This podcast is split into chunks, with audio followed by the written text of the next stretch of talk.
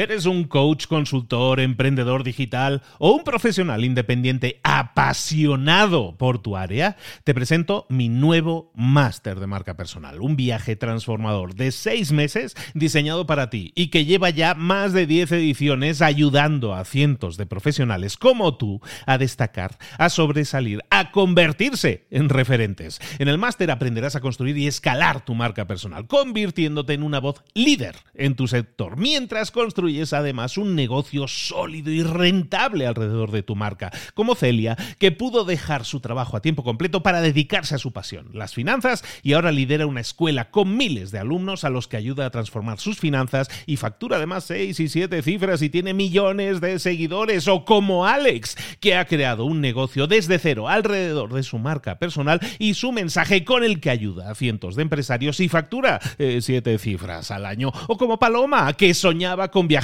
por el mundo y que ahora vive como nómada digital con cientos de miles de seguidores y más de 17.000 alumnos. Gracias al máster, su sueño pasó de ser una idea a una realidad rentable y reconocida.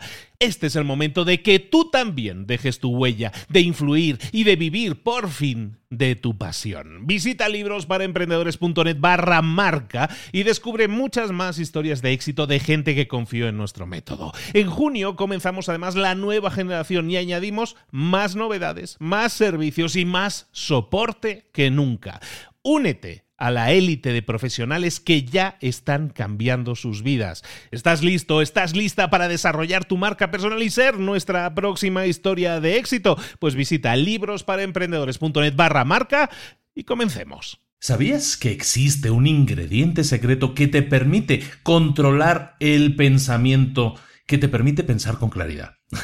¿Sabías que tu coeficiente intelectual, es decir, lo listo, lo lista que seas, solo contribuye un 20% a tu éxito en la vida? ¿Sabías que el resto de tus logros, de todo lo que vas a conseguir en la vida, el 80% restante depende de otra cosa, depende de ese ingrediente secreto?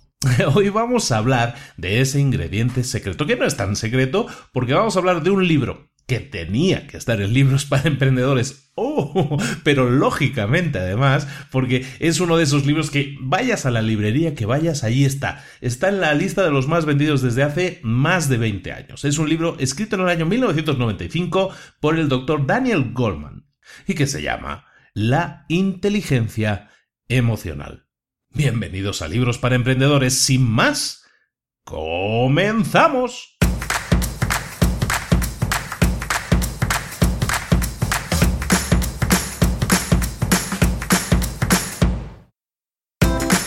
Bienvenidos al podcast Libros para Emprendedores. Para alcanzar el éxito en cualquier negocio que quieras emprender, debes formarte, debes estudiar, aprender para emprender. Y para ello, no hay nada mejor que un libro. En el podcast Libros para Emprendedores te ayudamos de tres maneras. Primero, seleccionando los mejores libros del mercado para ayudarte a emprender, a mejorar en tu emprendimiento. Segundo, te ofrecemos gratis un resumen de los puntos más valiosos explicados en cada libro. Y tercero, te damos finalmente pasos a seguir para poner en práctica todas esas lecciones aprendidas y así poder acortar tu camino hacia el éxito ya sea marketing, ventas, liderazgo, emprendimientos, mentalización, eh, vamos a analizar lo mejor de lo mejor, de los mejores libros del mercado y te lo vamos a dar todo bien masticadito y listo para ser aplicado. Soy Luis Ramos, empresario y emprendedor, y voy a acompañarte, si me lo permites, en este camino. Sin más, comenzamos.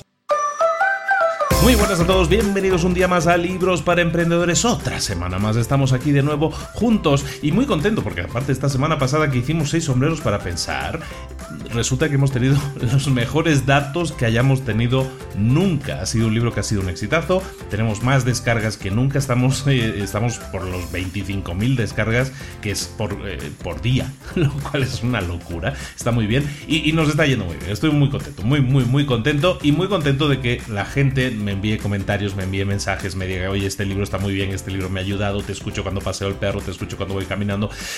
Me explican mil situaciones y me explican cosas a veces privadas, lo cual también agradezco mucho porque demuestran la confianza que están depositando en mí.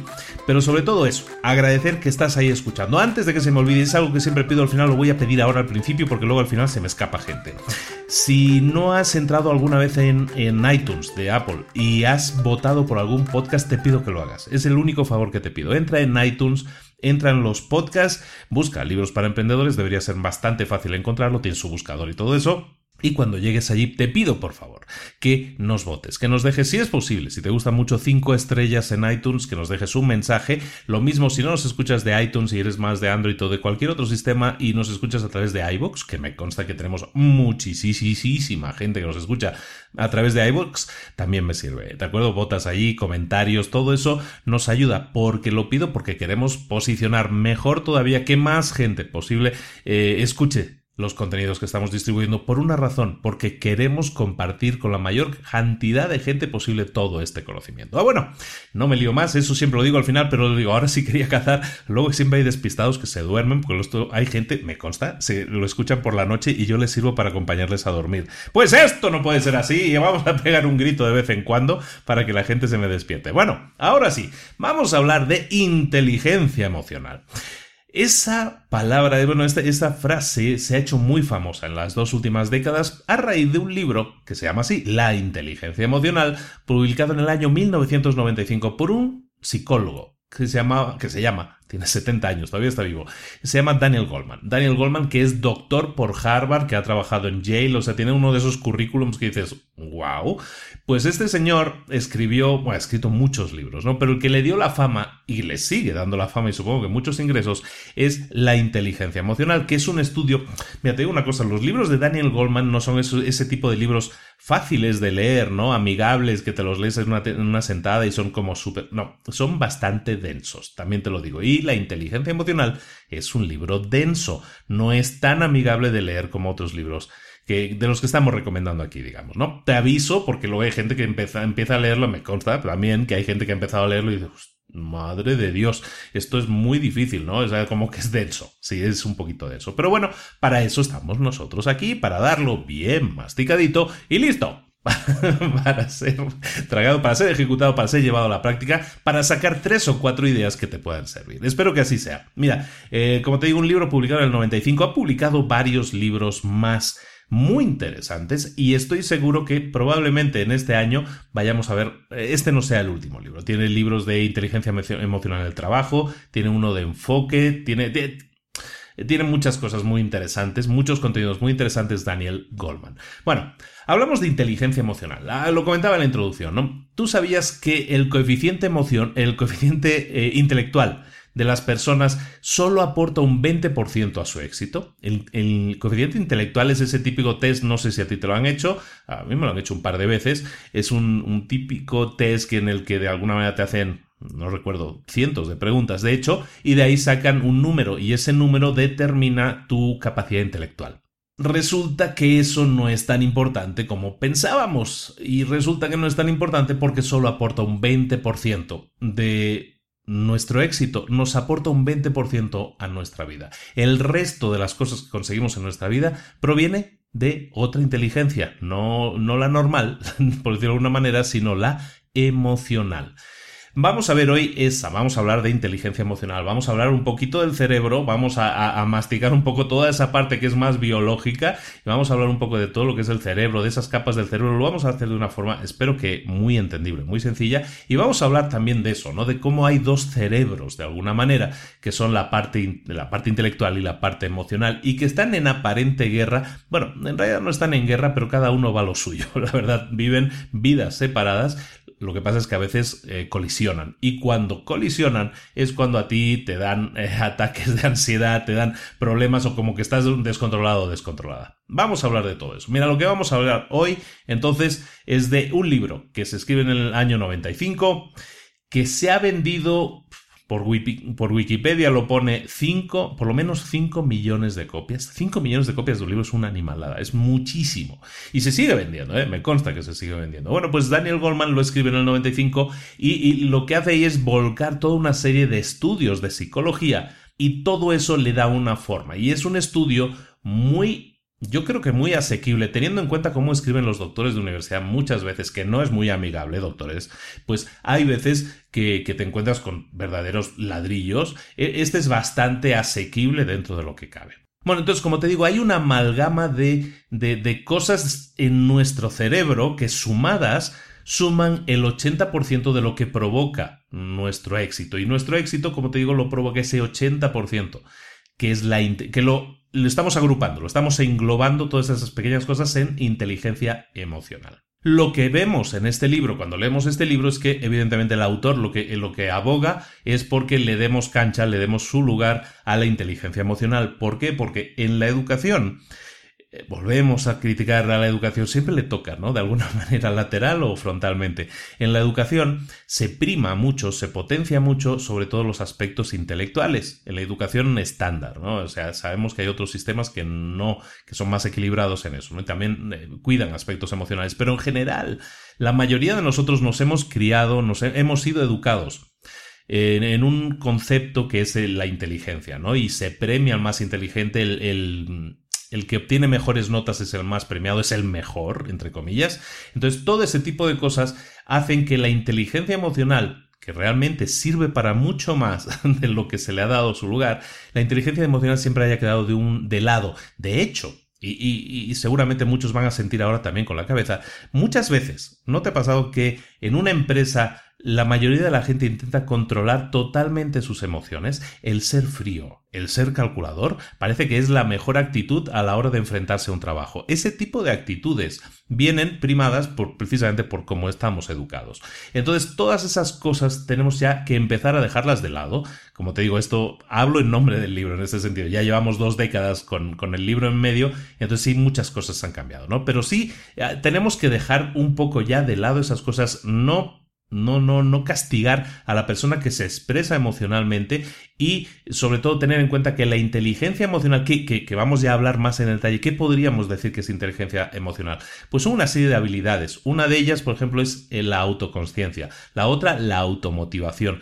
Todo eso, eh, todo eso se, se, se le da al, al, niño en su, en su etapa más temprana. Todo eso, todo eso se lo puedes enseñar a un niño, lo puedes potenciar en su edad más temprana pero muchos adultos, te digo, lo controlan. Y sería interesante que muchos adultos fueran de nuevo autoconscientes, eso quiere decir consciente de tus limitaciones, también que fueran capaces de automotivarse, que tengan una fuerza interior que les permita salir adelante y eso proviene de las emociones. Muchas veces eh, nos cuesta mucho, entramos en depresión precisamente porque nos falta esa automotivación, algo que, que, salga, que nos motive a nosotros mismos para levantarnos y yo soy testigo de eso porque, pues, por ejemplo, ¿no? Hablando del tema de fumar, yo fui 20 años fumador, yo no fumo, lo dejé, pero tienes que automotivarte. Muchas veces intentaba yo dejar de fumar y lo hacía pensando, mm, ah, pues qué pensará mi hijo de aquella, o qué pensará no sé qué, o tengo que cuidarme por ellos, ese tipo de cosas cuando eso es un error, ¿no? La, la, verdadera motivación es la motivación que sale de ti mismo,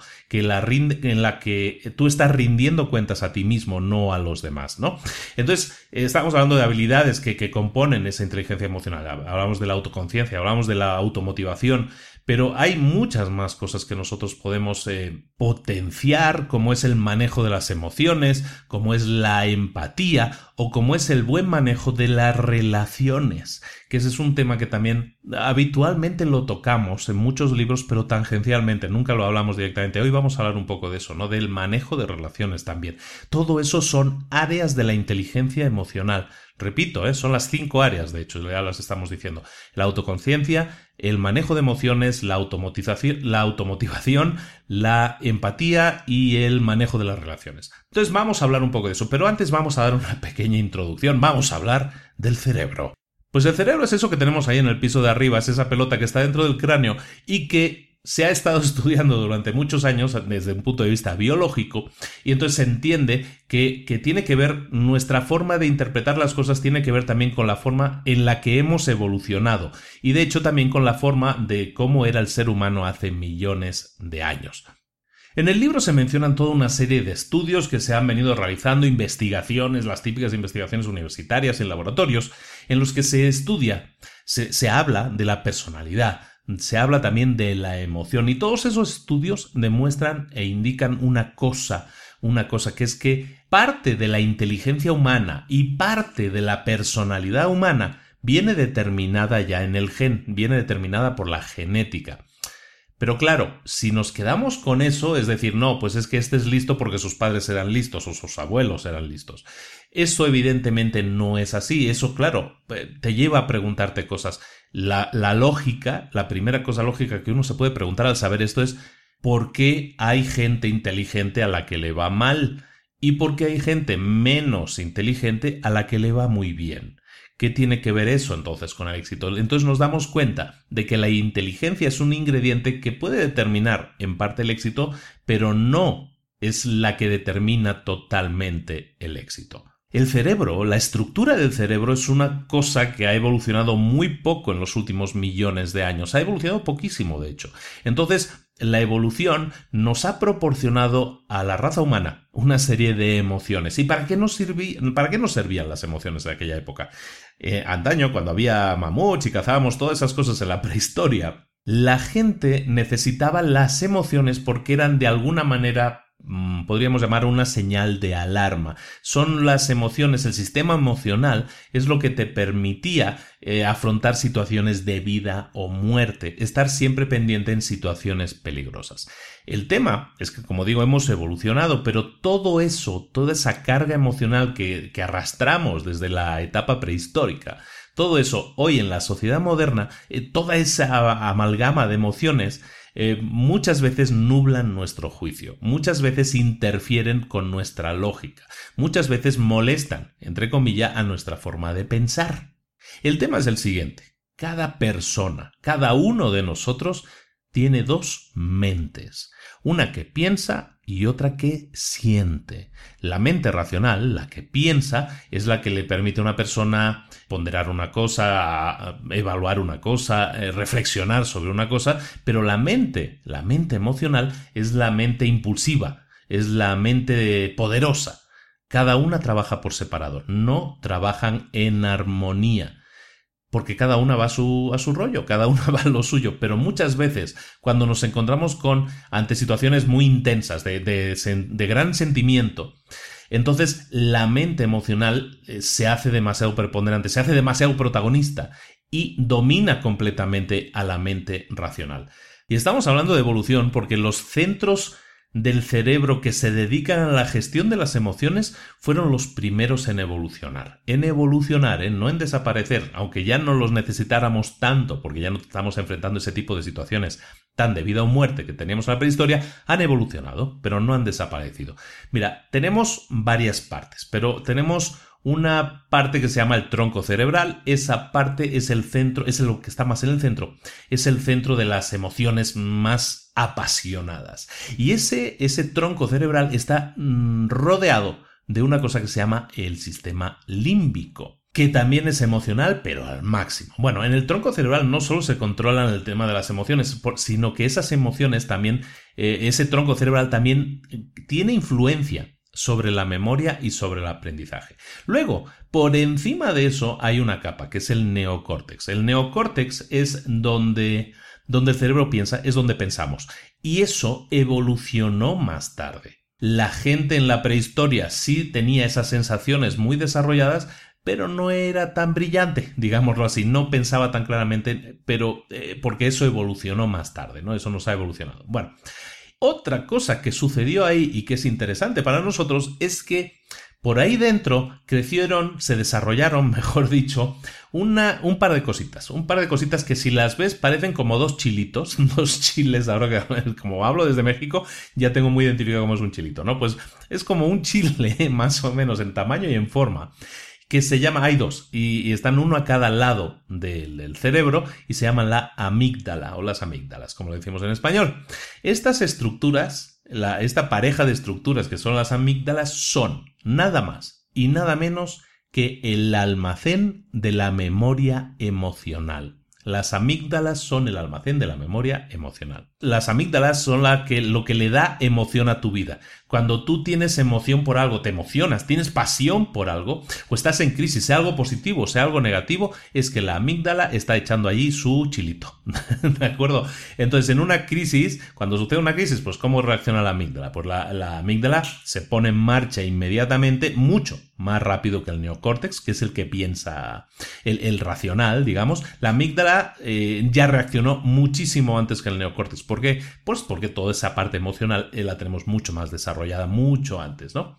El cerebro emocional puede actuar independientemente, como decíamos, del cerebro mm, pensante, ¿no? Del cerebro racional. Pero las amígdalas también le dan una carga emocional a todo lo que pasa por el cerebro racional. Por ejemplo, cuando nosotros hablamos de recuerdos, ya estoy acabando ¿eh? con el tema biológico porque a lo mejor la gente dice, ¿de qué me está hablando este señor? Bueno, eh, la amígdala, decíamos, también le presta carga emocional a muchas cosas que pasan por la, por la mente racional, por las cosas que nos pasan en el día a día, por las cosas racionales. Esa carga emocional hace que un recuerdo se guarde de una u otra manera y que un recuerdo cuando lo recordemos lo recordemos con mucha más intensidad. ¿Por qué? Porque tenemos una carga emocional asociada a ese recuerdo. Y eso es lo que nos permite que podamos recordar cosas y, que tenga una carga emocional asociada que pueda tener que ver con el placer, que tenga que ver con el miedo, que tenga que ver con el peligro. Es decir, hay una emoción asociada a ese recuerdo. Y eso es porque la amígdala le echó ahí su chilito picante para que esa, ese recuerdo tenga una carga emocional. Cuando la amígdala se pone en marcha a tope, el neocórtex entonces también se pone a trabajar para intentar controlarla. Intenta controlar los sentimientos. Nosotros intentamos siempre controlar los sentimientos. Siempre intentamos que la parte pensante controle la parte emocional. Una persona puede sufrir un, ataque, una sensación emocional súper grande cuando el neocórtex es incapaz de controlar a la amígdala. Y eso sucede entonces en temas en los que la, emoción que estamos viviendo es súper, súper intensa. Entonces, en, caso de emociones tan fuertes, lo que sucede es que lo que se dice normalmente es que se le nubló la mente. Cuando hablamos de que a alguien se le nubló la mente es que no puede pensar con claridad. Cuando alguien no puede pensar con claridad es que la amígdala está trabajando a marchas forzadas y esa persona lo que está es un estado emocional fortísimo. Eso es un extremo, es un extremo. Cuando las emociones eh, toman el control, pues ahí nos encontramos que, que, la gente se pone, pero como loca, ¿no? Como se dice vulgarmente. Pero ese es un extremo. El otro extremo es el que comentaba hace unos minutos, en el que nosotros hablamos de gente que intenta eliminar sus sentimientos, que intenta no eliminarlos, porque no se pueden eliminar, pero intenta cubrirlos, intenta tragárselos, ¿no? Muchas veces dicen, no, es que, es, es que te tragas los sentimientos, es que eres muy para adentro, ¿no? Eso sucede porque la gente intenta controlar sus sentimientos. Ese es el neocórtex, la corteza pensante, digamos, que intenta controlar la amígdala. Ni una cosa ni la otra. No podemos ser unos eh, locos irracionales totalmente emocionales, ni podemos ser unas personas frías eh, cerebrales, como se suele decir también, que no sean capaces de expresar una emoción. Evidentemente, como en casi todo en la vida, lo más sano es un buen equilibrio. Y lo comentaba al principio, eh, hablábamos de la inteligencia tradicional, por decirlo de alguna manera, el coeficiente intelectual, perdona, es el que, contribuye, el que contribuye solo un 20% de nuestro éxito en la vida. Y el otro 80% decíamos es la inteligencia emocional. Hablábamos de cosas como, de factores, como pudieran ser la automotivación. Eh, hay otros temas interesantes que tienen que ver con la inteligencia emocional, la persistencia, la insistencia, el control de nuestros impulsos, la regulación de nuestros estados eh, de humor, ¿no? de nuestro humor, la empatía, la esperanza, todas esas son cosas, son factores que nos afectan positivamente a la hora de conseguir cosas. Una persona que esté automotivada es mucho más fácil que consiga cosas. Una persona persistente, una persona con un control de sus emociones, pero que tenga empatía, que sea capaz de expresar esperanza, que tenga metas, todo eso es inteligencia emocional en la mesa, puesta en la mesa las dos inteligencias, la inteligencia emocional y la inteligencia, la, capacidad intelectual, eh, no son opuestas, como decíamos, pero trabajan por separado. Y eso hay que tenerlo muy en cuenta. Una persona que pueda ser intelectualmente súper brillante, puede ser un premio Nobel incluso, pero es emocionalmente una inútil o un inútil, esa persona tiene un desequilibrio tal que esa persona puede tener, no problemas, muchísimos problemas en su vida. ¿De acuerdo? Entonces, recuerda, em, no aplaudamos tanto a un hijo porque presuntamente tenga una capacidad intelectual súper alta. Recuerda que eso no le va a ayudar tanto en la vida como un excelente control de las emociones. Dejemos de controlar tanto las emociones, eh, controlar me refiero a, suprimirlas en muchos casos, intentar suprimirlas para centrarnos en la inteligencia, en los resultados académicos de alguien, eh, cuando hablemos incluso de contratar a alguien también, ¿no? Y fijémonos mucho más en la capacidad emocional de esa persona, en su control emocional, en su inteligencia emocional, en su capacidad de eh, de, entrar a formar parte de un equipo. Cuando nosotros estamos contratando gente, tenemos que estudiar muchísimo eso de una persona. Porque, y lo comento también en los, en los coachings que estamos dando, eh, cuando contratas a la gente no es tan importante su currículum, lo que sabe, porque, seamos honestos, cuando tú contratas a alguien para un trabajo, todo lo que tiene que saber esa persona sobre un trabajo lo puede, aprender en una, dos, tres semanas, si quieres. Aunque no supiera nada, eso lo puede aprender. Lo que una persona no va a aprender en una, dos o tres semanas es a tener un control emocional, una inteligencia emocional, a ser empática, a ser persistente, a tener esperanza, a tener ese control de las, de las emociones eso es mucho más difícil, eso es un trabajo de toda la vida. Entonces, centrémonos o que nos quede esa semillita también de que la inteligencia emocional es mucho más difícil de desarrollar y alguien que la tenga bien desarrollada es alguien que haga que vale la pena tener muy cerca. Bueno, y hablábamos de que al principio lo comentaba de que hay cinco áreas de las que, digamos, que en las que se divide la inteligencia emocional. Vamos a hablar de ellas. La primera es la autoconsciencia.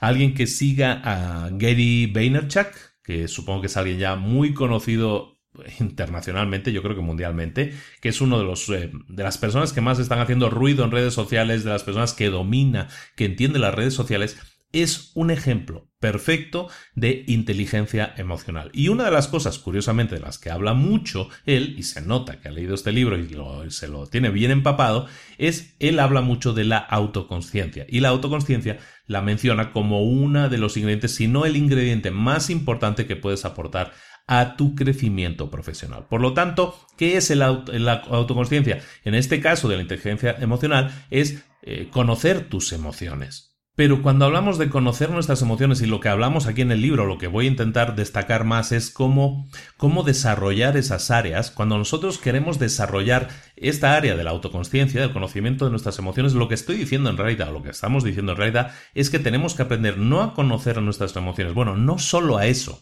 Lo que tenemos que empezar es a saber cómo controlar nuestras emociones. Cuando hablamos de autoconsciencia, eh, hablamos de entonces de conocer emociones. Nuestras emociones siempre están ocultas. Las emociones no están a flor de piel normalmente, ¿no? A menos que sea una situación, como decíamos antes, un poco así extrema, ¿no? Entonces, eh, la autoconciencia emocional requiere de ti toda tu atención. Tienes que autoanalizarte para intentar, intentar identificar todos esos estados, todas esas emociones que están pasando por ti. ¿Por qué? Porque las emociones, como te digo, son inconscientes. Tenemos que hacerlas de alguna manera conscientes. ¿Esto cómo? Identificándolas. Saber que cuando te estás poniendo furioso, identificarlo. Si estás en una reunión y está, alguien está diciendo algo en tu contra.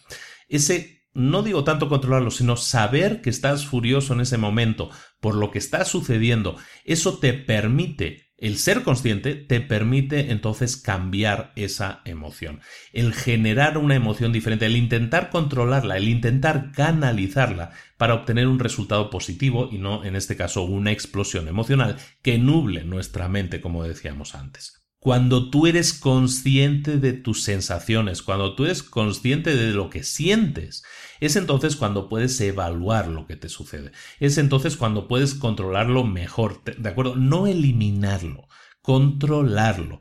De esa manera, eh, la, la autoconsciencia es la base del control emocional.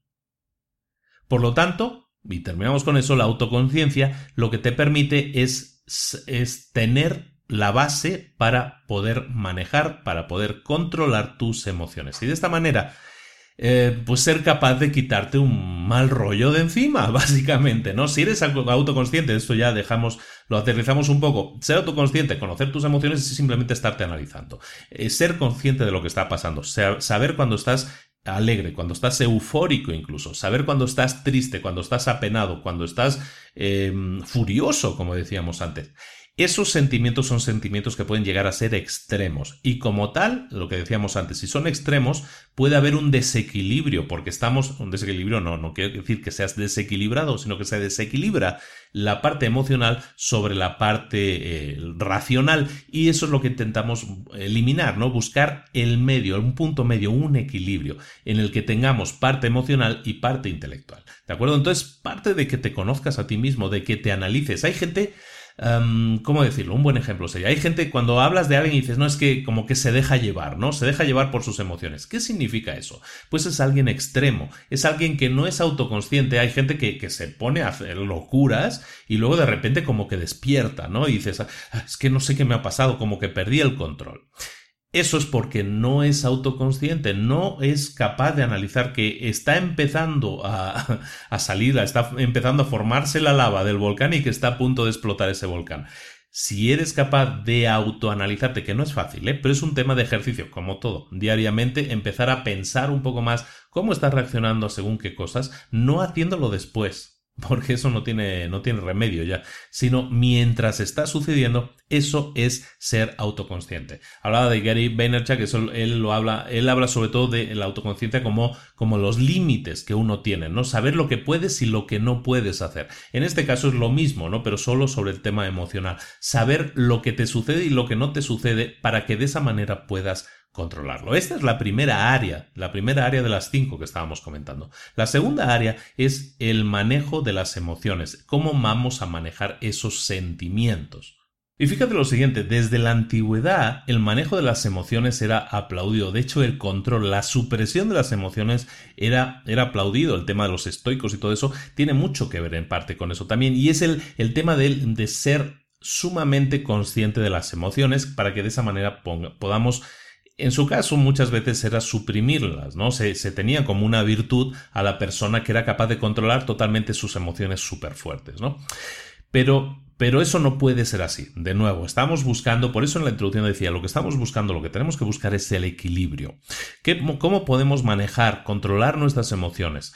Eso es un trabajo de tiempo completo, como dicen en el libro. El libro es un trabajo de tiempo completo. Mucha gente lo intenta pero nunca lo consigue. De hecho, hay mucha otra gente que se hace rica con eso, dándoles eh, cualquier tipo de terapias, cualquier tipo de clases que les puedan ayudar a las personas básicamente a un control de, su furia, ¿no? A un control de sus sensaciones. No tiene por qué ser la extrema la de la furia, ¿no?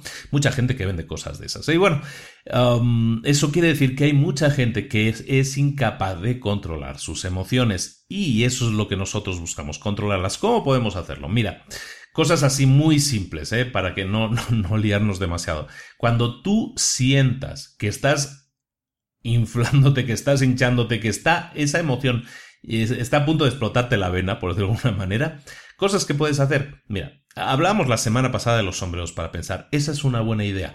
Si tú cambias tu sombrero y empiezas a pensar no de forma negativa, sino a lo mejor, bueno, vamos a ver qué es lo positivo que podemos sacar de esta situación. O si realmente estás tan furioso que estás a punto de explotar o furiosa, lo que puedes hacer es entonces, sabes que pido unos minutos y salgo en su momento y cambias de pensamiento, cambias de situación, cambias de ubicación y de esa manera también cambia tu actitud todo eso son cosas que tú puedes hacer para intentar manejar tus emociones. De esa manera no es que la estés suprimiendo, pero eres consciente de que te está sucediendo eso y dices, sabes que no quiero llegar a explotar, mejor me levanto y me voy. No hay que hacer presunción de ello, sino simplemente dar una excusa. Puede ser, sabes que me, me levanto un momento, me entró una llamada, ahora vengo, ¿no? Ese tipo de cosas te permite aliviar la situación, aliviar el estrés, aliviar la presión que estás sintiendo en esa parte interna del cerebro y que está a punto de empujar el neocórtex de lado para, para dejarlo todo de lado y explotar. ¿De acuerdo? Entonces, ese tipo de cosas, como, como te digo, ver, intentar, es muy fácil decirlo, ¿no? Pero cuando estás así a punto de explotar, de decir, no, míralo desde el lado positivo, pues probablemente a lo mejor hasta le sueltes una bofetada, ¿no? Pero entonces te digo, es un tema de trabajo. No sucede de la noche al día, no existe el botón verde que le das y de repente, ah, mira, ya tengo inteligencia emocional. No, no existe. Pero lo que sí existe es eso, ¿no? El autocontrol, el saber en qué punto estás y decir, bueno, voy a intentar controlarlo. Voy a ver Em, quizás no, no estés siendo una persona justa viendo las cosas de esta manera. ¿Qué pasaría si lo viera desde el punto de vista de la otra persona? Bueno, que esto es algo que vamos a ver más tarde. ¿Qué pasaría en ese caso? ¿Cómo cambian las cosas? Esos son los ciclos de pensamiento en los que tienes que, meterte, porque si no, la gente que es incapaz de controlar sus emociones, al final puede acabar en el doctor, pero tomándose pastillas para ese control. Porque sí, la, medicación funciona, ¿eh? la medicación funciona para controlar los picos de emoción, pero nos va a dejar en un remanso en el que no vamos a tener pasión por nada, en el que vamos a estar prácticamente sin emoción y eso tampoco es bueno. Entonces, intentemos no llegar a los límites, intentemos saber en qué punto estamos. Em, el ejercicio, por ejemplo, el tema del ejercicio ayuda, el comer sanamente ayuda, el no tomar eh, nada de alcohol, ese tipo de cosas son las típicas recomendaciones, me doy cuenta que no estoy descubriendo la rueda, pero, pero, pero son cosas que te ayudan al control de la emoción, ¿de acuerdo? Entonces, eh, piensa en las cosas que tú, eh, piensa en los momentos en los que tú te has sentido fuera de control. Piensa en esos momentos y en cómo reaccionaste, en cómo te dejaste llevar, en cómo te sentiste en ese momento y piensa, mm, quizás yo podría cambiar las cosas, quizás yo debería haberme levantado en aquel momento reflexiona sobre esas situaciones y aprende de ellas. Y cuando una nueva situación se vuelva a presentar, porque se va a volver a presentar, entonces puedes intentar recordar, ah, sí, esto es lo que me pasó la otra vez, estoy a punto de reventar igual que aquel otra vez. Bueno, sabes que aquella vez acabó mal, pues vamos a intentar controlarla. Estas, mejor me levanto, mejor me voy, espera, dame 10 minutos, ahora regreso. ¿Sabes? Ese tipo de salirse de esa situación, estoy hablando de situaciones límites de estrés, ¿no? Entonces a eso ahí te puede ayudar. En resumen, Control de las emociones significa intentar controlar tus sentimientos. Siempre estamos hablando de los sentimientos extremos. Recuerda que lo que buscamos es un equilibrio, es decir, un punto central. El tercer punto, el siguiente punto, la siguiente área de la que se divide la inteligencia emocional es la la automotivación. Siempre digo automatización. Ah, ya sé por qué. Bueno, la automotivación. Automotivación es el uso de las emociones para intentar conseguir tus metas automotivación, uso de las emociones para conseguir tus metas. Eso suena bien, ¿no? ¿Por qué? Porque estamos hablando de metas, porque estamos hablando de algo positivo y, y la automotivación, iba a decir self-motivation, ayuda en eso. Pero claro, la motivación entendida como motivación positiva. La motivación positiva evidentemente es crucial para todo esto. ¿Quién la utiliza? Pues la automotivación pues normalmente las personas que más cobran en el mundo son normalmente las personas más automotivadas que existen. Y cuando hablamos de las personas mejor pagadas del mundo, ¿de quién hablamos? De los deportistas. Los grandes atletas del mundo son personas cuya motivación sale de ellos mismos, es autoinducida, porque por mucho que te paguen, tú no vas a ser el mejor futbolista del mundo si no eres consciente de que quieres serlo, si la motivación interna que tienes es la que te lleva a conseguirlo. Da igual los miles de millones que te paguen, eso no va a ser motivación suficiente para conseguir esa meta. No solo los atletas, no solo los deportistas, los músicos, los maestros del ajedrez, todas esas personas que, que son brillantes en ese tipo de, de tareas, es gente que lo ha conseguido pues a, través de la práctica, los atletas, los músicos, maestros de ajedrez, todo este tipo de gente lo ha conseguido mediante la práctica, no 10.000 horas, como dice aquel, sino no son 10.000 horas de trabajo para ser un gurú, para ser dominar algo. No, es mucho más, la práctica rigurosa, día tras día mes tras mes, año tras año, muchas veces toda su vida diariamente, eso es algo crucial para poder conseguir sus metas. ¿Por qué? Porque sus metas seguramente a lo mejor son más altas, por lo menos más inalcanzables para nosotros que para ellos, pero ellos son personas humanas nada diferentes de ti o de mí. Y lo único que tienen es que han practicado, practicado y practicado. Y eso se debe a que su automotivación es muy fuerte. Las emociones son lo que determinan lo que la gente puede llegar a conseguir en la vida. No los conocimientos, fíjate bien en esto, las emociones son lo que van a determinar lo que tú consigues en la vida, porque son las que van a ampliar o son las que van a limitar tu capacidad y tus habilidades innatas. ¿De acuerdo? Te repito eso, tú puedes tener habilidades innatas, tú puedes ser Messi que ya nació con muchísimas habilidades con el balón, pero su control emocional, sus emociones, su, en este caso, su automotivación es tan fuerte que lo que ha hecho es ampliar esas habilidades que él ya tenía. Evidentemente, lo que ha hecho es ampliarlas. Si tus emociones son negativas, lo que vas a hacer con tus habilidades es limitarlas. Entonces, ¿qué es mejor? Si tú crees o siempre te han dicho, no, es que tú eres súper bueno para eso, eso es una habilidad innata que tú tienes probablemente. ¿Cómo lo vas a manejar? ¿Qué emociones le vas a, le vas a poner a eso? ¿Qué emociones le vas a imprimir a eso? Para que esa, esa habilidad que tú tienes se amplíe o se reduzca. Dependiendo de la emoción que tú le pongas, dependiendo la salsa que tú le pongas a ese plato, vas a ver de una u otra manera. Puede ser muy dulce o muy amargo. Recuerda que no estamos hablando de eliminar las emociones, lo que estamos hablando muchas veces es de, de, controlarlas, de controlar nuestros impulsos. Los impulsos son los que pueden dejar descontrolado nuestro cerebro. Tenemos que controlar los, los impulsos. En el caso de toda esta gente, atletas, músicos, en el caso de una persona que está haciendo dieta, en ese caso cualquiera, un, un ingrediente que interviene mucho es que la gratificación no es inmediata y cuando la identificas, cuando sabes emocionalmente que va a haber una gratificación, pero que no va a ser inmediata, es decir, que no va a ser ahora, es entonces cuando estás controlando tus emociones de forma positiva y sabes que vas a buscar esa gratificación que va a llegar con el tiempo, pero va a llegar a través de la práctica, ¿no? Practicar cada día, convertirte cada día, como siempre digo, cada día dar un pequeño paso que te acerque más a tu meta, que te acerque más a esa gratificación, pues recuerda, normalmente los premios no te los dan porque sí, sino que te, de alguna manera te los tienes que ganar. Y de eso se trata, ¿no? De eso se trata y es algo que es una lección que repito constantemente, que son pequeños pasos, pequeños pasos diarios los que te van a llevar a conseguir tus éxitos. En el caso de una emoción como la ansiedad, la ansiedad es muy interesante, lo hablamos aquí en el, libro, no lo hablamos, lo habla aquí en el libro, el tema de la automotivación, el tema de la ansiedad. La, la ansiedad mal entendida, es decir, un exceso de ansiedad, lo que hace es nublarnos la mente, el intelecto. ¿Por qué? Porque es una emoción que está tomando el control. Y en cambio, recuerda que una, una, emoción positiva, eso nos ayuda a pensar mejor. Ese, ese tema de las emociones, sobre todo de la ansiedad, es muy interesante porque en un deportista, por ejemplo, o en alguien en el que está sometido a mucho estrés. Imaginemos que tú eres alguien que trabaja en una empresa y que está sometido a mucho estrés. La ansiedad, es decir, ese estrés de alguna manera que tienes generado interiormente, esas sensaciones, si no lo tienes equilibrado, es decir, no tienes que no tenerla, la ansiedad tiene que estar, pero tiene que estar equilibrada, porque cuando no hay ansiedad tampoco hay motivación. Un deportista que no tiene ansiedad es un deportista que no está motivado. ¿Por qué? Porque está motivado para mejorar, entonces eso le crea una ansiedad de mejorar, de llegar, de conseguir, de intentar alcanzar. Lo mismo con una persona que esté en un puesto, en un lugar de presión, en una empresa, en lo que estamos hablando en ese ejemplo, puede ser también alguien que esté sometido a ansiedad. Tiene que ser capaz de controlarla para intentar dejarla en el punto medio, porque la ansiedad en sí no es buena ni mala. La ansiedad controlada, es decir, tener ese puntito de ansiedad que tienen los deportistas, por ejemplo, o sea, siempre hablan de los delanteros, ¿no? Es que están obsesionados con el gol.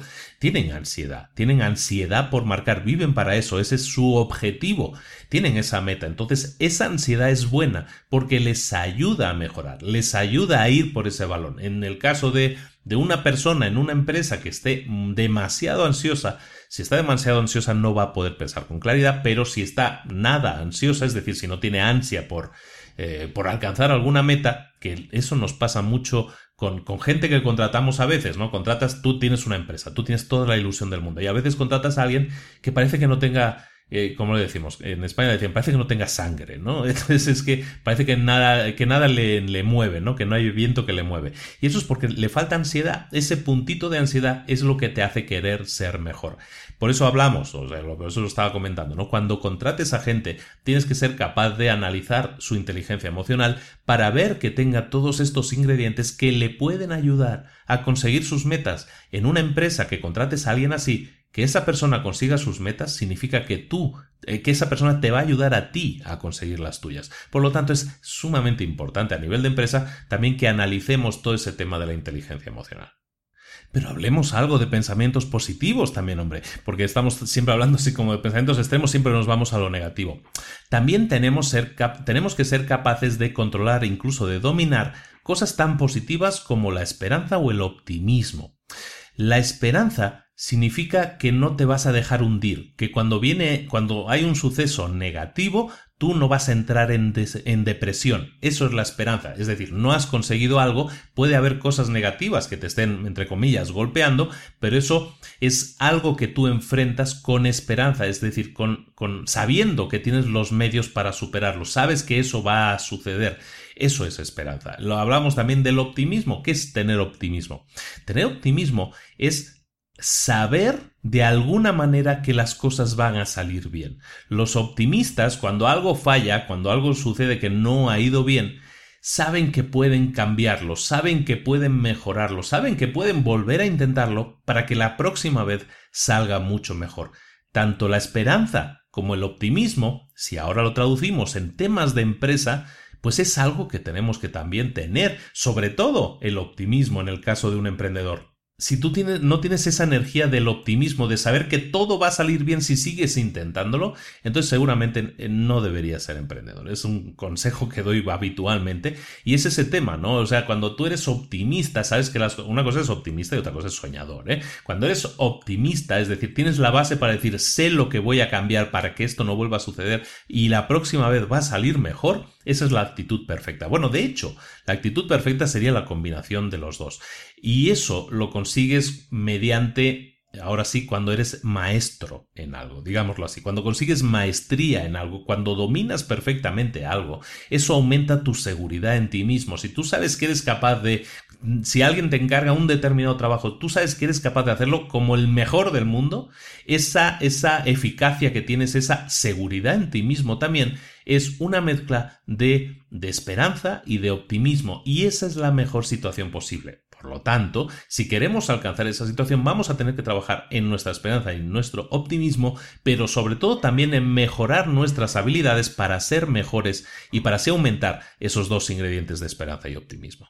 En Estados Unidos, sobre todo, bueno, en inglés, sobre todo, hay una expresión que se llama eh, que estás en llamas, ¿no? Estás on fire. Estar on fire significa que estás en un estado, en el libro lo llaman un estado de flujo, ¿no? De fluir, estás fluyendo. Cuando estás en ese estado, estás en un estado en el que tu desempeño es altísimo, estás en un desempeño pico y ese estado de fluir es lo que, eh, eh, que está basado en sensaciones, en emociones positivas, ese es el estado ideal. Cuando tú dices, es que estoy, hoy, hoy me, estoy que me salgo, ¿no? En España dicen, estoy que me salgo, ¿no? Eso es porque estás haciendo algo que en ese momento en el que se mezclan tus actitudes, tus aptitudes y tus habilidades, pero también el hecho de que tus emociones, es decir, quieres estar haciendo eso. Entonces se mezcla todo, se mezcla lo que sabes con lo que sientes. Y en los dos casos las sensaciones son positivas. Por lo tanto, en ese caso, cuando se juntan las dos cosas, decíamos que son máquinas que trabajan por separado. Cuando se juntan de, en esa sintonía, llamémoslo así, en ese estado de fluir, es entonces cuando estamos dando lo mejor de nosotros mismos, porque estamos ahora sí integrando al 100% esas dos partes, esos dos cerebros. Entonces, tenemos que intentar, evidentemente, localizar esos puntos en los que estamos fluyendo, en los que estamos on fire, ¿no? En llamas, eh, de una manera positiva, evidentemente, para que identifiquemos cómo se produce eso. Identifiquemos qué estamos haciendo. ¿Por qué? Porque si lo identificamos, y ahora hablemos de emprendedores o hablemos de trabajo, cuando tú identificas el estado emocional en el que te sientes fluir, en el que te sientes eh, on fire, ese estado en el que te sales, ¿Qué estás haciendo? ¿Qué estás sintiendo? ¿Por qué lo estás sintiendo? Intenta analizar, intenta descubrir pistas. Intenta descubrir qué está pasando ahí, qué estoy haciendo que tanto me gusta. Estás haciendo lo mismo de siempre, pero hoy te gusta más. ¿Por qué? ¿Qué se ha producido? ¿Qué cosa ha activado ese sentimiento entonces? Si sabes que estás haciendo que si sabes que estás haciendo algo que te gusta y lo estás haciendo porque se ha, has sentido una determinada sensación provocada por algo, eso te permite identificar las cosas que te provocan estar en ese estado. Y cuando descubres esas cosas que te provocan estar en el estado de fluir, en el estado positivo de que te sales, de que todo lo que haces es pues, que no podrías, no querrías dejar de trabajar, no querrías dejar de hacer nunca lo que estás haciendo porque te sientes bien haciéndolo. Identifica entonces qué estás haciendo, por qué lo estás haciendo, qué se siente cuando lo estás haciendo y por qué estás sintiendo esas sensaciones. Cuando empiezas a analizarte de esa manera, entonces empiezas a identificar patrones. Y cuando identificas patrones, eso lo puedes convertir de alguna manera en sistemas y saber que, y saber que te puedes dedicar mejor tú a una cosa. Hablamos muchas veces de delegar, ¿no? Sobre todo en los cursos también, lo hablo mucho. Eh, que para crecer un negocio tú tienes que delegar. ¿Cómo puedes delegar? Pues dando las tareas que son repetitivas, que a ti no te aportan o a la empresa no le aporta que tú las hagas dárselas a otra persona que a lo mejor sí sienta que eso es algo para ellas. Entonces tú tienes que hacer lo mismo contigo, analizarte, saber en lo que eres bueno o buena, saber en lo que eres brillante, saber lo que te gusta hacer, ¿no? Para que se mezclen las dos cosas, lo que sabes hacer con lo bien que te sientes cuando lo haces. Ese es el punto del, dicen en Estados Unidos también el sweet spot, ¿no? Es el punto más dulce, ese punto medio, ese equilibrio total en el que tú dices, Aquí estoy perfecto. Esto es lo que tengo que hacer porque entonces soy más productivo, obtengo más resultados, me lo paso mejor y, todo funciona. Parece que las piezas de rompecabezas buscan solas su lugar y todo se acomoda. Eso lo consigues cuando estás en ese estado de fluir y es algo en lo que tienes que trabajar profundamente para identificarlo y todo aquello, todo aquello, atiende bien, todo aquello que no te aporte ese estado de equilibrio, lo que te está haciendo es evitar que estés en ese estado de equilibrio.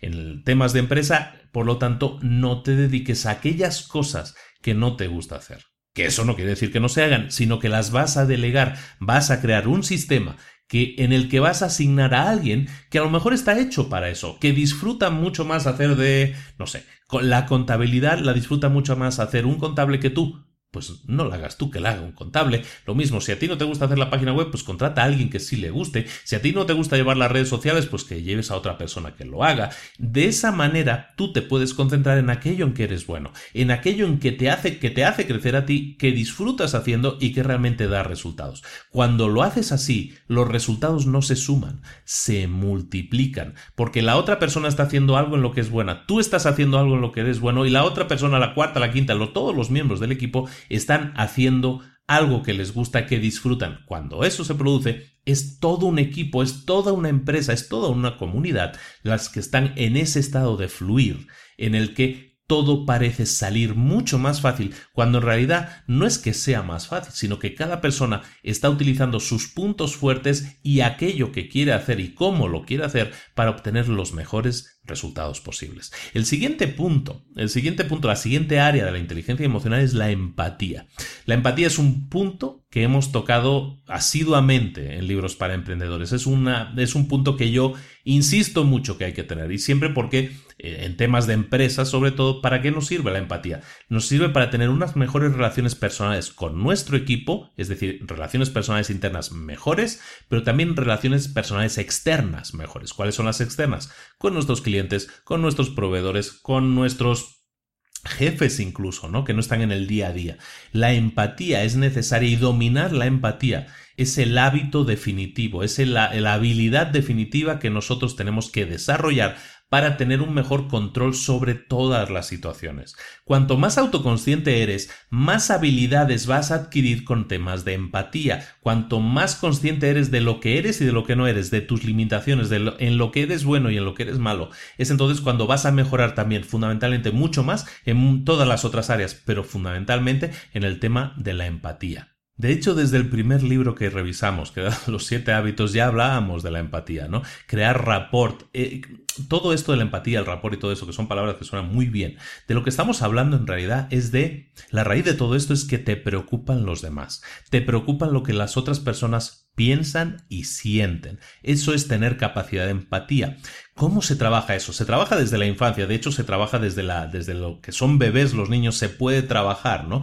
Es conectar emocionalmente con un niño, con un bebé, lo puedes hacer simplemente haciendo el, espejo, ¿no? O sea, actuando, haciendo cosas que ellos hacen, imitando lo que ellos hacen, que ellos imiten lo que tú haces, eso les da seguridad, eso provoca también esa conexión emocional con la persona que está clavada contigo, que te están mirando fijamente en ese momento.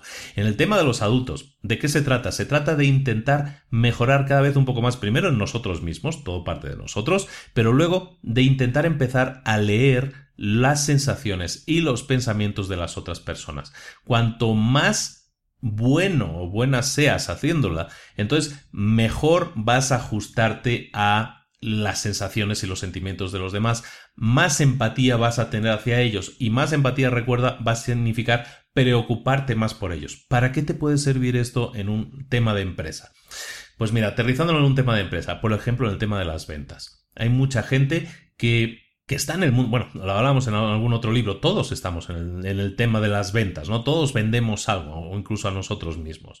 La capacidad de empatía, el saber cómo piensa la persona que está sentada frente a nosotros, el saber por qué, qué cosas le pueden preocupar, qué cosas le pueden motivar, qué cosas le pueden causar sentimientos positivos y cuáles negativos, eso nos puede ayudar muchísimo a las ventas. Cuando hablamos por ejemplo, en el curso Emprendedor Experto, ¿no? Que hablamos de cómo conocer a tu cliente ideal, lo que estamos hablando fundamentalmente es de empatía, de que conozcas a esa persona, que conozcas íntimamente a esa persona, entre comillas, íntimamente, pero que, que intentes saber qué es lo que pasa por su mente, qué cosas le preocupan, qué cosas no puede solucionar esa persona sola. Y desde ahí entonces tú ya puedes identificar cuáles son los principales problemas de esa persona e intentar solucionarlos con qué, en tu caso de empresa, pues con un producto o con un servicio que esa persona le solucione su principal problema. Eso evidentemente parte de la empatía, de intentar esforzarte en conocer a la otra persona. Y es algo que repito incansablemente en los coaches, en los cursos, en todas partes. ¿Por qué? Porque la gente le cuesta, la gente le cuesta mucho empatizar. Es un trabajo, evidentemente, es algo en lo que hay que esforzarse. Si no te esfuerzas en conocer a tu cliente, en este caso, difícilmente vas a tener una empresa de éxito, porque nunca vas a saber lo que necesita realmente, sus principales problemas, y por lo tanto nunca vas a poder darle solución a esos problemas, crear el producto o servicio que realmente necesitan. Y, tú me dirás, no, pero si, hay muchísimas empresas que funcionan, recuerda, el 75% de las empresas que se crean revientan antes de terminar el primer año. ¿Por qué? Porque no se preocupan de estas cosas. Lo que te estoy diciendo, lo que te estoy repitiendo, y esto viene en cada libro, porque porque son fundamentos al fin y al cabo. Lo que, lo que estamos hablando es de conocer a tu cliente. Si estamos hablando de proveedores, es que yo no tengo, yo no trato con los clientes. Bueno, tú tratas con proveedores, o tratas con gente de tu equipo, o tienes un equipo debajo de ti. ¿Qué haces para conocer mejor a esas personas? Para saber cuáles son eh, sus habilidades, sus mejores experiencias, cómo se sienten mejor, cuándo son y cómo son más productivas. No se trata de sacar el látigo para conseguir mejores resultados en un equipo, eso espero que ya lo sepas. Cada vez más la inteligencia emocional se impone a la hora de ser un líder de tu equipo, a la hora de no solo ser líder de tu propio equipo, sino también para cómo tienes que hablar con los estratos superiores, con tus jefes. Lo mismo si tú eres el empresario, si tú tienes que hablar con tu red de vendedores, si tú tienes que hablar con quien sea, es que al final da igual. Eh, tienes que tener empatía, tienes que intentar conocer, sentir cómo siente esa otra persona para de esa manera comprenderla. ¿De acuerdo? Entonces es un trabajo diario. Todo esto son trabajos diarios. Y evidentemente, repito, no hay botón verde que te dé esto de un día para otro. No, no lo hay. Pero sí hay una forma de conseguirlo. Y esa forma es cada día conscientemente, eso es importante, conscientemente hacer el esfuerzo de decir, ¿sabes qué? Voy a intentar conocer mejor a mi cliente a mi proveedor, a mi colega en el trabajo, a quien sea persona con la que yo entre en contacto. Automáticamente, cuando yo soy mejor en el tema de empatía, mis relaciones mejoran, mis resultados mejoran si tengo una empresa, eh, todo mejora a mi alrededor. ¿Por qué? Porque estoy dando satisfacción. Primero estoy entendiendo a los que me rodean y luego estoy intentando darles satisfacción. ¿Por qué? Porque de eso se trata de la empatía, ¿de acuerdo? De que te preocupe la otra persona. Y llegamos al punto 5, ¿no? El punto 5, la quinta área, es la del manejo de las relaciones. Y es lo que estábamos fundamentalmente también hablando aquí, ¿no? Una cosa es el, el la empatía, que es eh, entender que esa persona puede pensar diferente que nosotros y nos preocupa cómo piense. Y la otra es el manejo de esas relaciones, ¿no? El, el cómo te manejas con otras personas. Porque, como decíamos antes, no puede haber personas súper inteligentes, ¿no? Siempre hay en esas películas, ¿no? Luego esa típica imagen de alguien que es un genio súper inteligente, pero es totalmente inútil socialmente, ¿no? Es incapaz apenas hasta de, de hablar en... ¿Cómo era aquella serie? Big Bang Theory, ¿no? Hay una persona que es súper inteligente, pero delante de las mujeres se bloquea totalmente. No es capaz de manejar las relaciones. Entonces, ese es un punto de inteligencia emocional que esa persona en concreto de la serie, que era un hindú, tenía que eh, trabajar.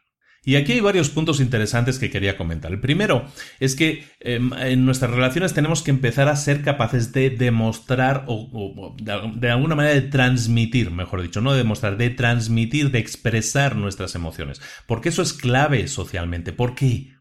Porque las emociones son contagiosas. ¿Verdad que te gusta cuando escuchas a alguien que llega contento y empieza a saludar a todo el mundo como que también tú te pones como más contento, ¿no? Porque, porque las emociones son contagiosas, porque son señales que te están llegando de una emoción que está expresando otra persona. Si en una película es una película muy triste y está pasando una cosa muy, muy, muy penosa y la gente empieza a llorar, empieza a llorar porque es una emoción contagiosa, se está, se está sintiendo identificada con esa otra persona. Las emociones son contagiosas por lo tanto, tenemos que ser capaces de demostrar nuestras emociones siempre que nos puedan ayudar. Evidentemente, si muestras una emoción de furia, esa emoción también es contagiosa. Pero si muestras una emoción de empatía, no empatía, no, pero de alegría, ¿no? Simplemente de alegría de que, de ¿Cómo lo puedes poner esto en práctica? Por ejemplo, pues si entras a saludar a alguien, entras, entra con una sonrisa, entra dando un abrazo, ¿no? Entra dando una expresión de emoción positiva. Eso es contagioso. Eh, otro punto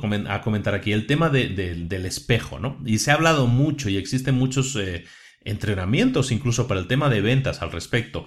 Y es que sí funciona, o sea, la gente intenta, o sea, las emociones de la gente afectan a los demás. Eso es un hecho. Y como tú reacciones a eso, son señales que tú envías. Por ejemplo, si tú estás sentado con un cliente, lo que yo hablaba del espejo ahora mismo, que ya te lo explico. El tema del espejo es que si a lo mejor el cliente se sienta, eh, se inclina hacia adelante, tú te inclines hacia adelante, como si fueras su espejo. Si el cliente cruza las piernas, tú cruces las piernas. Si el cliente las descruza, tú las descruzas.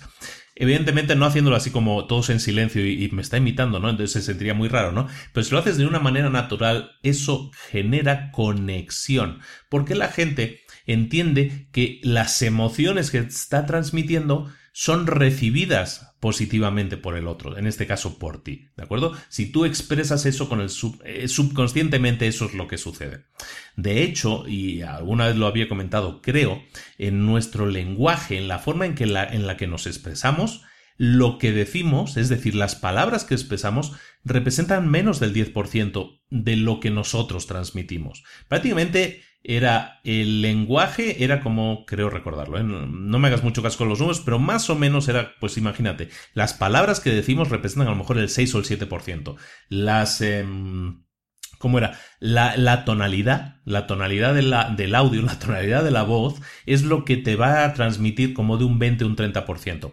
El otro sesenta y tantos por ciento viene de nuestra expresión corporal. Podemos estar diciendo que sí con la, con la boca, que si decimos no con la cabeza, eh, lo que estamos transmitiendo es un no. De hecho, muchas veces nos cuesta mucho decir, eh, decir que no con la cabeza y sí con la, con la palabra, ¿no? Porque está todo muy relacionado. Las emociones están tintándolo todo. Entonces, estamos hablando en este quinto punto de manejar relaciones, de cómo nos vamos a manejar con otras personas ahí es donde, por eso te digo, insisto mucho eso, el tema del lenguaje corporal es muy, muy importante y es algo que tienes que manejar. Tienes que ser consecuente entre lo que dices y lo que haces, lo que demuestras con tu cuerpo. ¿De acuerdo? Eso es parte fundamental, es un ejercicio que tienes que hacer continuamente para desarrollar esa parte de la inteligencia emocional. Y para terminar, y así es el libro, la última parte del libro se dedica a cómo aplicar la inteligencia emocional. ¿Qué podemos hacer para aplicarla en diferentes áreas de la vida. Eh, una de las áreas que toca es la del management, que es la gestión de empresas, digámoslo así, ¿no? Y eso, fundamentalmente la gestión de equipos. Cuando, hablamos de inteligencia emocional es gestión de equipos. Pues mira, eh, muy fácil, y lo hemos estado comentando durante el episodio, el tema de la arrogancia que algunos jefes demuestran eh, con su equipo, con su gente, es algo que nada más genera dos cosas Primero, que la moral sea baja y segundo, afecta a los resultados. un jefe arrogante, es decir, un mal jefe, un jefe dictatorial, un jefe que solo sepa gritar para intentar conseguir las cosas, es un jefe que está consiguiendo solo cosas malas, una mala influencia sobre la gente y sobre todo, que a lo mejor eso a él le da igual seguramente, pero a lo mejor lo que no le da igual es que los resultados de su empresa van a ser peores. Mm, te invito a que busques por ahí cuando hablan de artículos de Google, de Facebook, cuando hablan de en muchos artículos de, de que cada vez le están dando mm, mejor trato a los empleados, y cada vez, y fíjate la relación que existe en el mejor trato que se les da a los empleados y los resultados de la empresa. ¿Quién hace esas cosas? ¿Quién trata bien a los empleados que les pone camas para dormir, que les pone juegos, que les pone un poco de todo? ¿Qué resultados tienen esas empresas? ¿Buenos o malos? ¿Te has dado cuenta de que todas las empresas que hacen eso obtienen mejores resultados, crecen más? ¿Por qué? Porque los empleados son más productivos. En el tema de si tú eres jefe si tú eres jefe, lo que no puedes estar dando órdenes porque sí, porque así piensas que va a ser la gente más productiva. Lo que tienes que buscar, y, la clave aquí, sobre todo en el tema de las empresas, es el, la retroalimentación. Es decir, comunicarse de arriba hacia abajo, pero, pero también de abajo hacia arriba. Un buen jefe es aquel que sabe dar retroalimentación. Es decir, que cuando alguien ha hecho algo, el jefe le da una buena retroalimentación y dice esto lo hiciste bien, esto, lo hiciste bien, esto lo puedes mejorar, esto es así, esto es así. Es decir, de alguna manera está ayudando a mejorar a esa otra persona. Y al revés, un buen jefe también es aquel que sabe encajar, que sabe recibir la retroalimentación de sus empleados. En este sentido, la retroalimentación también es, en cuando hablamos de empleados, es algo positivo, es muy importante porque te va a ayudar a mejorar tus relaciones con ellos. Y recuerda que ellos son el alma de la empresa, ellos son los que están poniendo todo el trabajo, todas las horas para que las cosas se hagan. Por lo tanto, que haya buena comunicación es fundamental. El tema de la retroalimentación de jefe a empleado y de empleado a jefe es fundamental y de alguna manera tienes que siempre buscar que las críticas sean, si las hay, positivas, ¿de acuerdo? Enfocarte en las soluciones, no en quién ha hecho esto, quién ha hecho esto mal, quién ha sido. ¿Para qué sirve esa pregunta? ¿Para recalcar la, la pena que puede tener la otra persona? Enfócate en las soluciones, enfócate en cuidar a tu equipo, en que cada vez esté mejor cuidado, enfócate en que haya, haya retroalimentación de, de ti hacia ellos y de ellos hacia ti. Todas estas cosas suman, porque, y cada vez más, en las empresas, eh, lo he comentado en alguna otra ocasión, las empresas cada vez van a atender más, vamos a atender más en muy pocos años, además a que todas nuestras empresas tengan un grado de automatización, de mecanización, muy grande y en el que las personas lo que van a dar es un valor diferencial. Ese valor diferencial tiene que ver sobre todo con su cociente emocional y existe un cociente emocional de grupo. Si tratas mal a tu gente, eh, la emoción que reina en ese grupo es baja. Pero si tú sabes que tienes que tener a un grupo contento y te preocupas por ello y el grupo así está, está contento, ese coeficiente emocional es mayor y si es mayor, los resultados, como te digo, también son mejores. Otra aplicación de la inteligencia emocional es en el tema del matrimonio. En el tema del matrimonio debemos, y ya, se sale, ¿eh? ya se sale del tema de emprendedurismo, pero, pero bueno, porque está en el libro, lo, lo, toco así muy por encima. En el tema del matrimonio, pues fundamentalmente lo mismo, el tema de la comunicación es importante, de la relación de comunicación que exista, y que si la comunicación que existe es puramente crítica y crítica dura, eso significa que hay problemas. Cuando eso sucede, hay problemas. Un matrimonio que tenga armonía es aquel que sea capaz de criticar a la otra persona, pero haciéndolo sin atacarla. Fíjate el detalle, criticar sin atacar, que estemos centrados en las soluciones. Cuando empezamos a manejarnos de esa manera, el matrimonio va a mejorar. Los ataques personales los tenemos que eliminar. Lo mismo, de alguna manera, eh, pasa con los niños, ¿no? Tenemos que centrarnos en, criar niños, empoderar, ¿no? Se puso de, moda esta palabra, ¿no? el empoderar a los niños significa darles una relación emocional saludable, entrenarlos en estas cinco áreas de la inteligencia emocional para que las cultiven desde muy pequeños y ya las tengan insertadas, las tengan grabadas en su mente y sea para ellos como algo muy natural tener eh, la posibilidad de expresarse emocionalmente, de tener una retroalimentación positiva, de no buscar extremos a la hora de expresarse emocionalmente. Todo eso ayuda en la empresa, en el matrimonio y con los niños. Recuerda entonces, por lo tanto, que hay cinco áreas en las que tienes que trabajar muchísimo, muchísimo. Y eso es un resumen súper corto del libro porque habría que profundizar más, pero pues, eh, tenemos que que, controlarnos un poco en eso también y dar las ideas más específicas. El, el tema de la inteligencia emocional se trata de cultivar nuestras habilidades y sobre todo de dejar de ser egoístas, de dejar de pensar en nosotros mismos, de dejar que nuestros impulsos emocionales tengan el control de las situaciones y cultivar la inteligencia emocional en la cual, recordamos, están esas cinco áreas que son el entenderse a uno mismo, el controlarse a uno mismo, el, el tener una suficiente motivación y aceptación de los demás para poder manejar nuestras relaciones de una manera mucho más positiva. ¿De acuerdo? Las cinco áreas, por lo tanto, eran eh, la autoconsciencia, que nos servía para conocer nuestras emociones. El segundo, el manejo de las emociones, que nos servía para manejar nuestros sentimientos y también nuestras emociones con respecto a los demás. El tercer punto era la automotivación, que es decir, es utilizar la emoción para que podamos alcanzar nuestras metas. El cuarto era la empatía, que nos servía pues ahora sí es el, más fundamental, ¿no?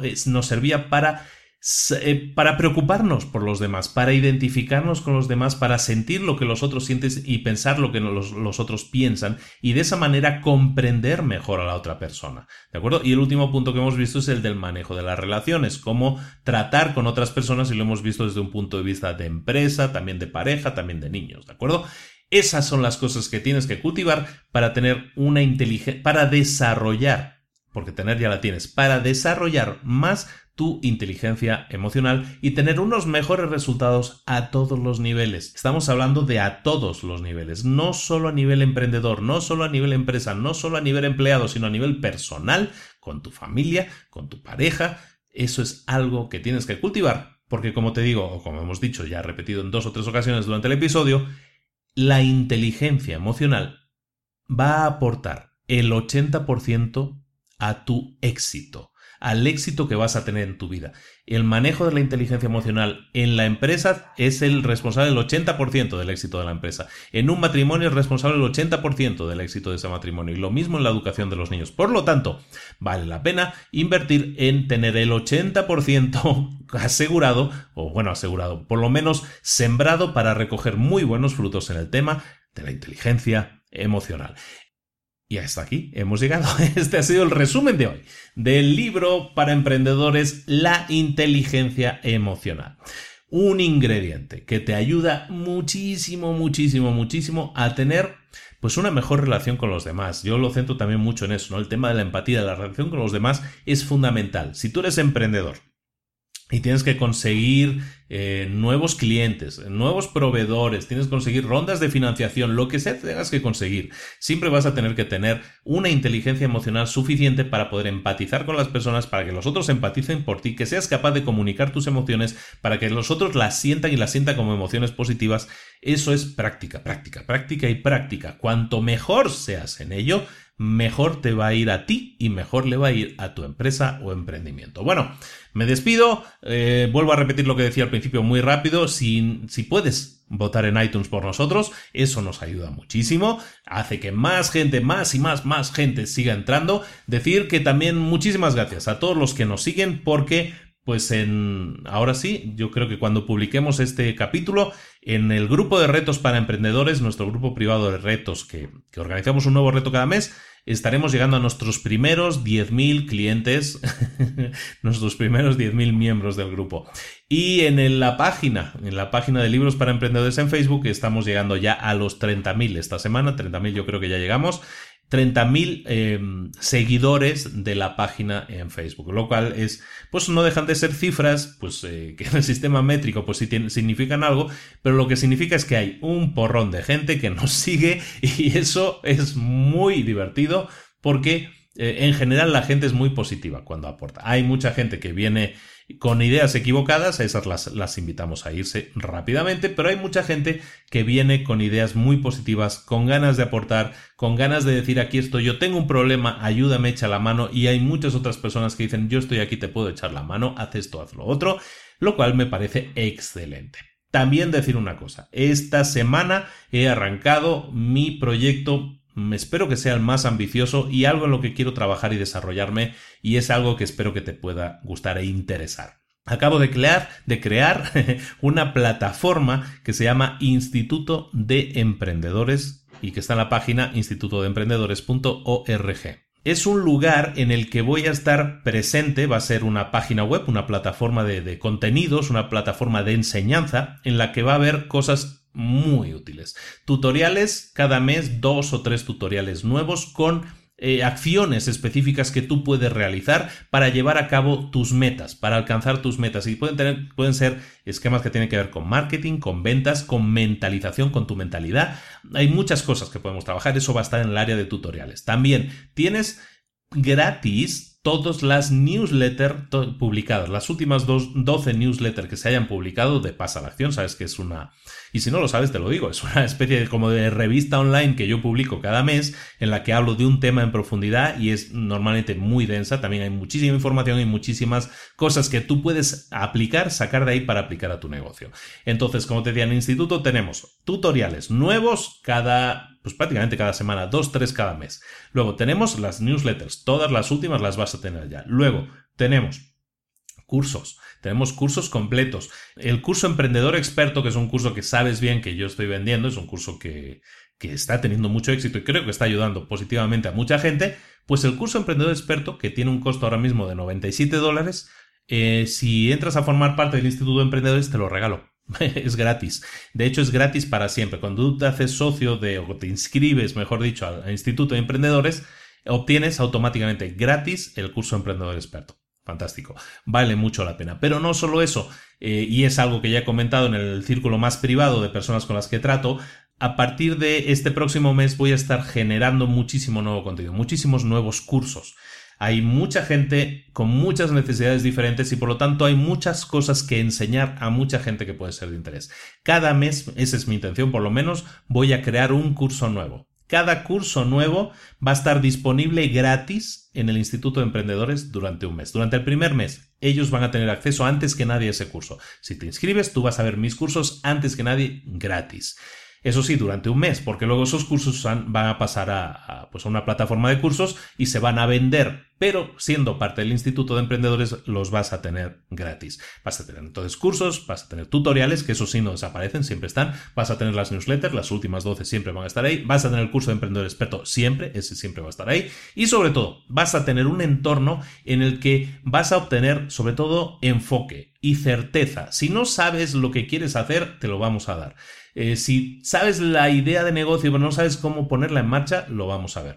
Si tienes un negocio que va más o menos, vamos a hacer que vaya mejor. Si tienes un negocio que va bien pero podría ir mejor, vamos a hacer que vaya mucho mejor. Todo eso lo vamos a hacer, ¿por qué? Porque vamos a tener también un grupo en Facebook, ya hay grupo, ya hay gente dentro, en el que Primero, vamos a tener varias cosas. Primero, vas a tener la posibilidad de estar en contacto con otros emprendedores como tú y cualquier problema que tengas, estoy seguro que hay gente, si no yo mismo, te vamos a ayudar a solucionarlo. Estamos ahí para darte respuesta a tus preguntas. Aparte de estar ahí presentes, de tener el soporte continuo mío todos los días y prioritario, porque como te digo, me voy a dedicar fundamentalmente a hacer, a hacer crecer este Instituto de Emprendedores. Aparte de eso, vamos a tener cada mes algo muy interesante. Vamos a tener tres sesiones en vivo en las que vamos a hacer lo siguiente. Vamos a, en un, en un caso va a ser preguntas y respuestas. Toda aquella pregunta, toda aquella duda que tengas de cualquier tema que tenga que ver con startups y emprendedores, la puedes formular y yo las voy a responder en vivo. Una sesión sin límite de tiempo durante eh, una vez al mes. Luego además vamos a tener una vez al mes también un hot seat. ¿Qué es un hot seat? Es eh, en inglés significa silla caliente. Eso es básicamente, cada mes un miembro del instituto va a ser sometido, por decirlo de alguna manera, a un interrogatorio, entre comillas, en el que voy a intentar sacar cuál es la principal problemática de si no tiene idea de negocio, que tenga una idea de negocio. Si tiene una idea de negocio y no sabe cómo ponerla en práctica, que lo haga. Vamos a darle fundamentalmente a una persona del, del grupo un plan de acción para llevar a cabo sus metas, ya sea el estatus en el que se encuentre, sea una empresa ya arrancada, sea una empresa que no arrancó y todo eso.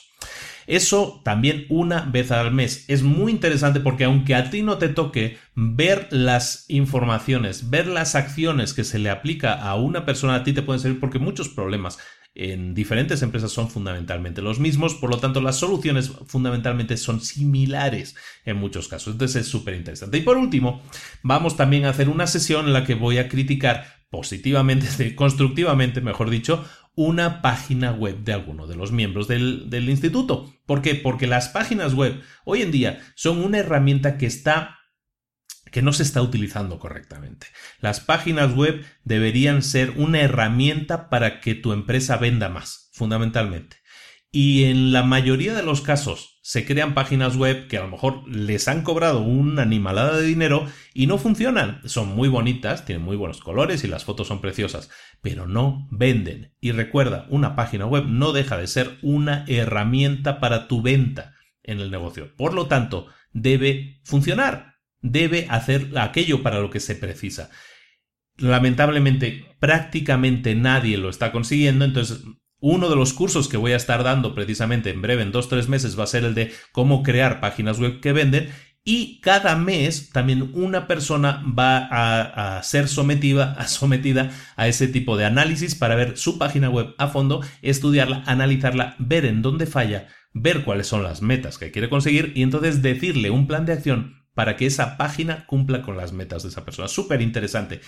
Todo esto cada mes. Entonces es mucha información y, muy interesante. te digo, me, voy a centrar muchísimo en eso. El podcast sigue en marcha, ¿eh? el podcast sigue en pie, pero va a ser el podcast, capítulo semanal, y luego nos vamos a estar centrando sobre todo en el Instituto de Emprendedores. ¿Qué costo tiene? Mira, tienes dos posibilidades de pago. La primera es un pago mes a mes, es de 47 dólares. Con 47 dólares tienes acceso a todo. No hay, no hay niveles, es decir, es que en el modo platino tienes acceso privado, no tienes acceso completo a todo por 47 dólares al mes o si haces un pago anual, entonces te regalo dos meses, ¿de acuerdo? Se queda en 470 dólares un pago anual y pagas 10 meses y tienes acceso a 12 meses.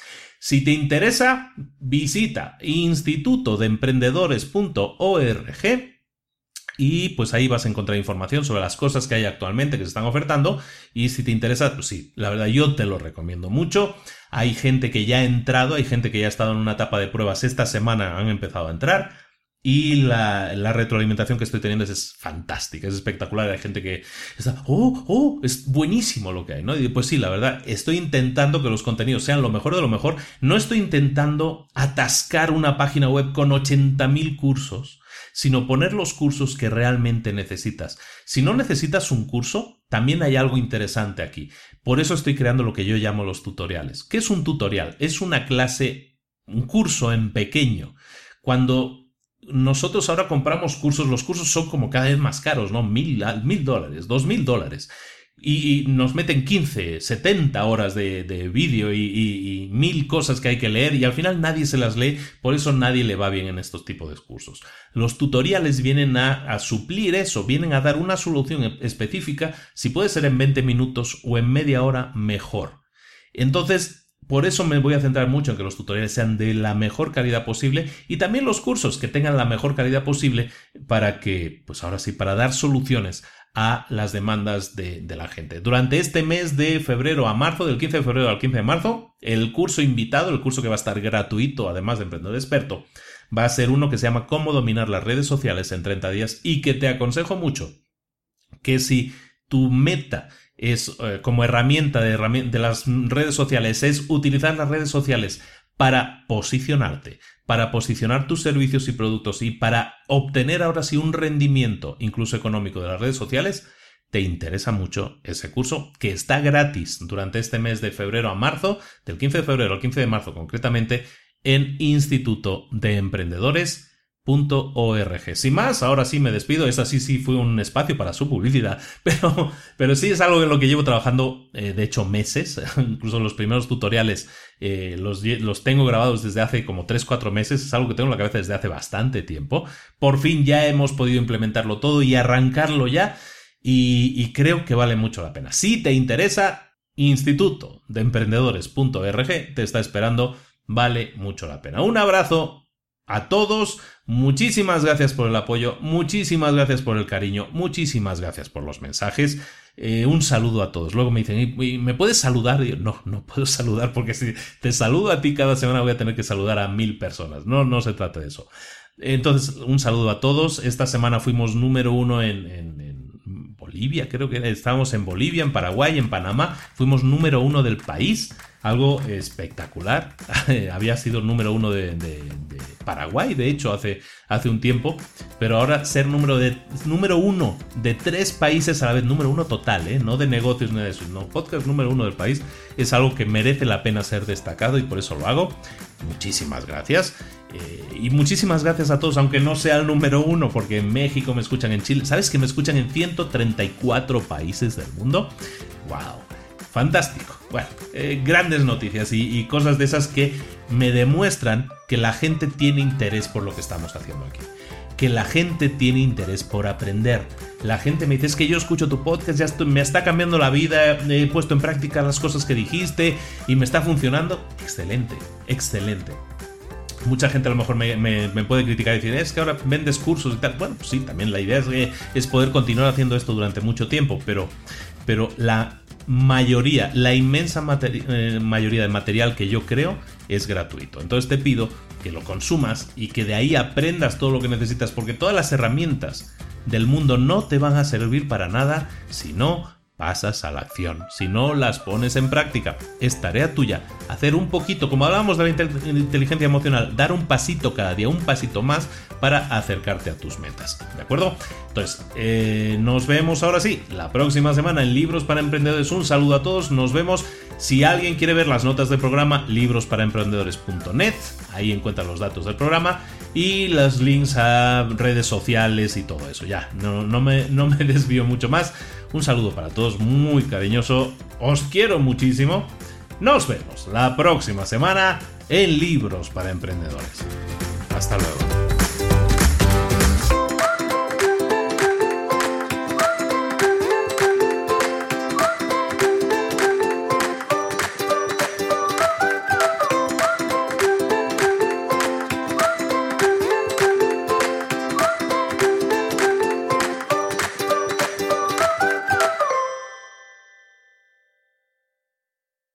¿Eres un coach, consultor, emprendedor digital o un profesional independiente apasionado por tu área? Te presento mi nuevo máster de marca personal, un viaje transformador de seis meses diseñado para ti y que lleva ya más de 10 ediciones ayudando a cientos de profesionales como tú a destacar, a sobresalir, a convertirse en referentes. En el máster aprenderás a construir y escalar tu marca personal, convirtiéndote en una voz líder en tu sector, mientras construyes es además un negocio sólido y rentable alrededor de tu marca, como Celia, que pudo dejar su trabajo a tiempo completo para dedicarse a su pasión, las finanzas, y ahora lidera una escuela con miles de alumnos a los que ayuda a transformar sus finanzas y factura además seis y siete cifras y tiene millones de seguidores, o como Alex, que ha creado un negocio desde cero alrededor de su marca personal y su mensaje con el que ayuda a cientos de empresarios y factura eh, siete cifras al año, o como Paloma, que soñaba con por el mundo y que ahora vive como nómada digital con cientos de miles de seguidores y más de 17.000 alumnos. Gracias al máster, su sueño pasó de ser una idea a una realidad rentable y reconocida. Este es el momento de que tú también dejes tu huella, de influir y de vivir por fin de tu pasión. Visita librosparaemprendedores.net barra marca y descubre muchas más historias de éxito de gente que confió en nuestro método. En junio comenzamos además la nueva generación y añadimos más novedades, más servicios y más soporte que nunca. Únete a la élite de profesionales que ya están cambiando sus vidas. ¿Estás listo? ¿Estás lista para desarrollar tu marca personal y ser nuestra próxima historia de éxito? Pues visita librosparaemprendedores.net barra marca y comencemos.